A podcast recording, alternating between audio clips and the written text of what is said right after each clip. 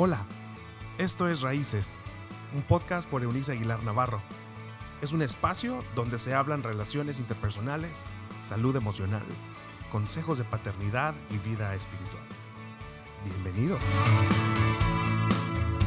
Hola, hola, hoy día es jueves 05 de noviembre y estamos muy contentos de poder haberles acompañado durante estas dos semanas que se completan mañana, Dios mediante, conversando de algunas generalidades respecto al matrimonio. Y han sido temas por demás sensibles, como la cuestión del aspecto sexual esta semana, de las cuestiones de dinero, de los parientes incómodos, la familia política, la vimos ayer. Y hoy día les voy a llevar a reflexionar en apenas unos minutos acerca de cómo es que Dios diseñó el matrimonio de dos individuos para que sean una unidad, escuche bien, pero jamás iguales. Buscó unidad, pero no igualdad. Tal vez igualdad de derechos, siempre. San Pablo Apóstol, en una declaración bastante atrevida, hace dos mil años declaró que en Cristo ya no existe hombre o mujer, esclavo o libre, cualquier nacionalidad, cualquiera sea el género. Todos somos iguales delante de Dios. En nuestra valía, ¿de acuerdo? Vale lo mismo un hombre que una mujer. Eso es así desde el texto bíblico mismo. Esa parte no está discusión.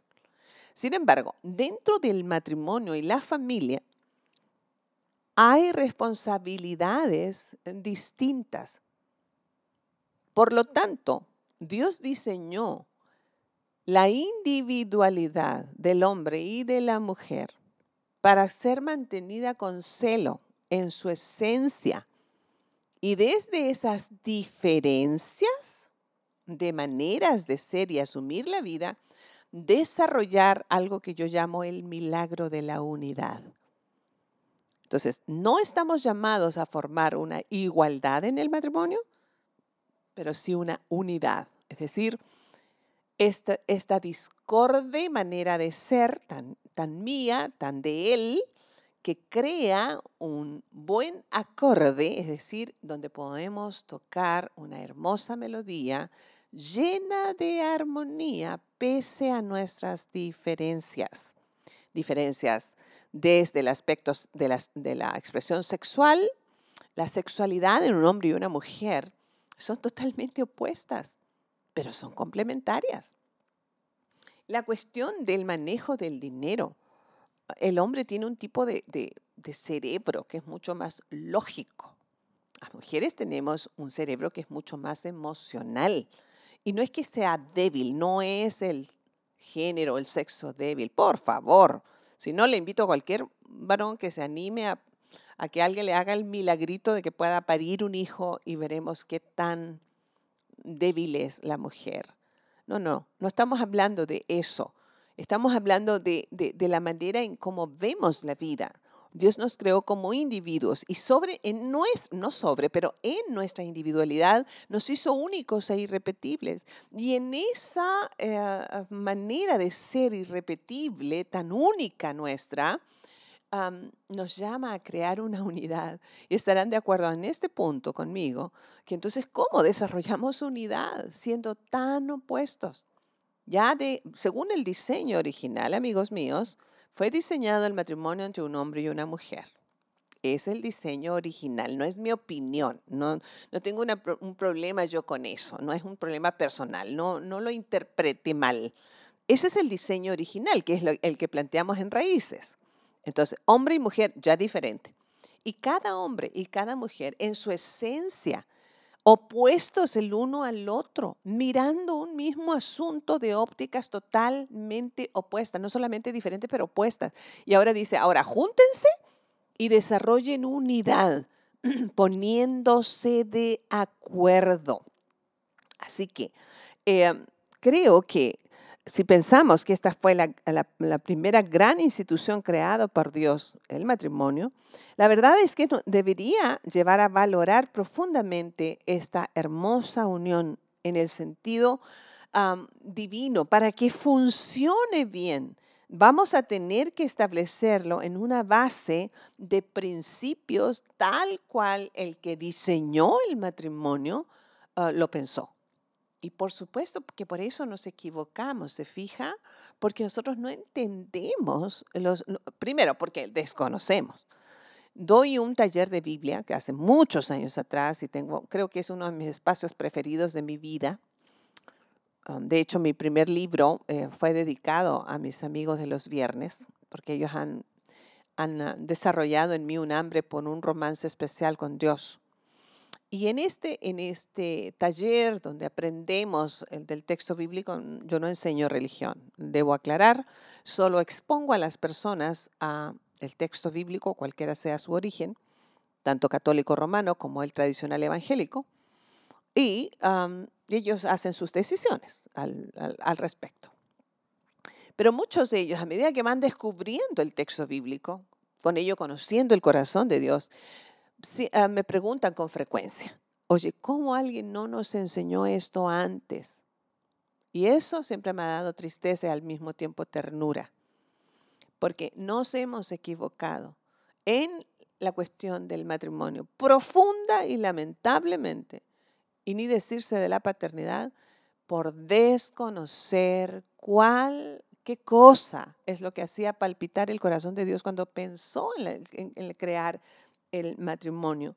Dios establece esta relación compleja entre dos personas que yo les, les reitero, son completamente opuestas en sus caracteres, mm, como una construcción permanente que nos tomará, escuche, toda la vida construir, edificar, levantar, darle solidez, toda la vida.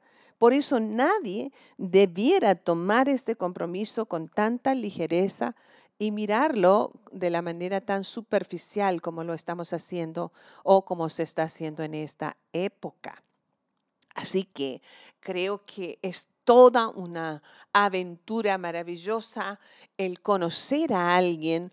Esto de somos, tenemos tanto en común, es, eh, me provoca risa a mí, o una, por lo menos una sonrisa este, me hace reflexionar porque la persona enamorada ve lo que quiere ver, escucha lo que quiere oír, pero en realidad se ha sentido atraído, atraída hacia una persona totalmente opuesta a sí, porque ese es el plan de Dios, porque se necesitará la intervención divina para que esas dos individualidades tan opuestas lleguen a crear, desarrollar el milagro, el regalo llamado unidad. Es decir, vemos la, la vida y queremos caminar juntos, pero para poder hacerlo tendremos que desprendernos de nuestro egoísmo y ceder los derechos el uno en beneficio del otro Así se desarrolla unidad. No buscando mi propio beneficio, sino el beneficio del otro. Cuando tú reconoces toda tu valía y la otra persona la reconoce de la misma manera, está allí uno para ofrecer todo lo bueno que Dios ha puesto en uno mismo para que la otra persona alcance su mejor versión. Y si el cónyuge piensa de la misma manera y tiene la misma búsqueda, entonces se desarrolla lo que conocemos como un matrimonio armonioso. No perfecto, porque no existen las personas. O sea, olvídelo, es un mito, ni siquiera se debe pronunciar. Eh, vamos a ser felices para siempre, eso es, eso es una frase tonta, es una frase de un cuento. No es posible ser felices para siempre, porque para empezar el matrimonio es para toda la vida, no para siempre. ¿Me escuchó? Es para este mundo, no para la eternidad. Es así las cosas. No lo digo yo, es una enseñanza del maestro de maestros, el Cristo. Ah, les dice a los religiosos de su época que no saben que allá, en casa de mi padre, no, no habrá matrimonio, no se casarán ni se darán en casamiento, porque no eso, esa es una relación que no será necesaria en el cielo de perfección. El matrimonio es necesario para construir un proyecto de eternidad aquí en la tierra, que de alcance de eternidad. Pero si lo pones en términos prácticos, no puede ser tu amor y tu matrimonio para la eternidad. No puede ser, porque si, ¿qué tal si muere tu cónyuge unos días después de que tú te casaste y le prometiste que sería tu amor eterno? Y tú eres joven, tienes a lo mejor 25, 28, 30 años.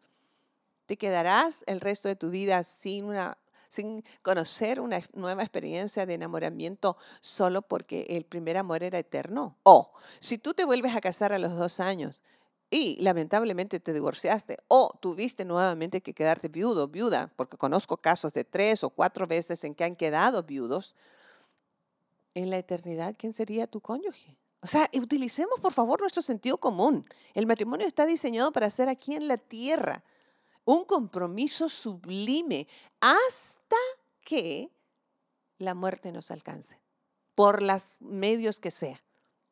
Ese era el plan original y desarrollar una unidad que nos lleve de verdad en armonía, desarrollando, valga esa, esa palabra nuevamente, una, una, un estilo, un estado de vida ah, física, emocional, relacional, espiritual, familiar, romántica, que contagie a nuestros hijos y a todos cuantos nos rodeen. El matrimonio es una idea divina, pero necesitamos conocer el origen del corazón de Dios allí donde Él lo planeó.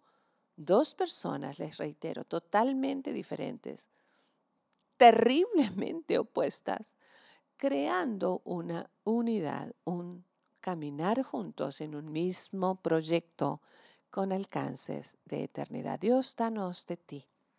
Esto es demasiado grande para nosotros. Reconocemos nuestra pequeñez frente a tus proyectos. Tal vez por eso es que nos ha ido mal, porque hemos creído poder hacerlo solos, sin ti. Y hemos tomado nuestros propios caminos, nuestras propias decisiones.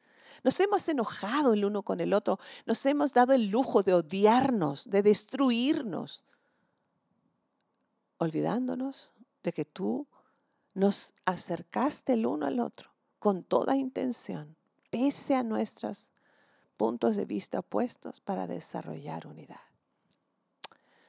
Hoy día, danos de, de ti, te necesitamos, bebemos de tu vida en nuestra vida, la vida del cielo, en la tierra de nuestro corazón, en la tierra de nuestro matrimonio, para que podamos llegar a ser lo que tú siempre pensaste en un matrimonio de bien y para bien. Recibimos esto junto con tu paz en el nombre del Padre, del Hijo y del Espíritu Santo. Que así sea. Nos escuchamos mañana en nuestra última entrega de esto de hablando acerca de matrimonio. Chao, chao. Gracias por habernos acompañado en este episodio de Raíces. Te invitamos a que te suscribas en la plataforma de tu preferencia y también que puedas compartir con aquellos que están en tu mundo de este contenido. Puedes seguir conectado a través de la página web www www.euniceaguilar.com. También en Facebook, búscanos como Raíces Familias Estables y en Instagram como arroba. Nos escuchamos en la próxima.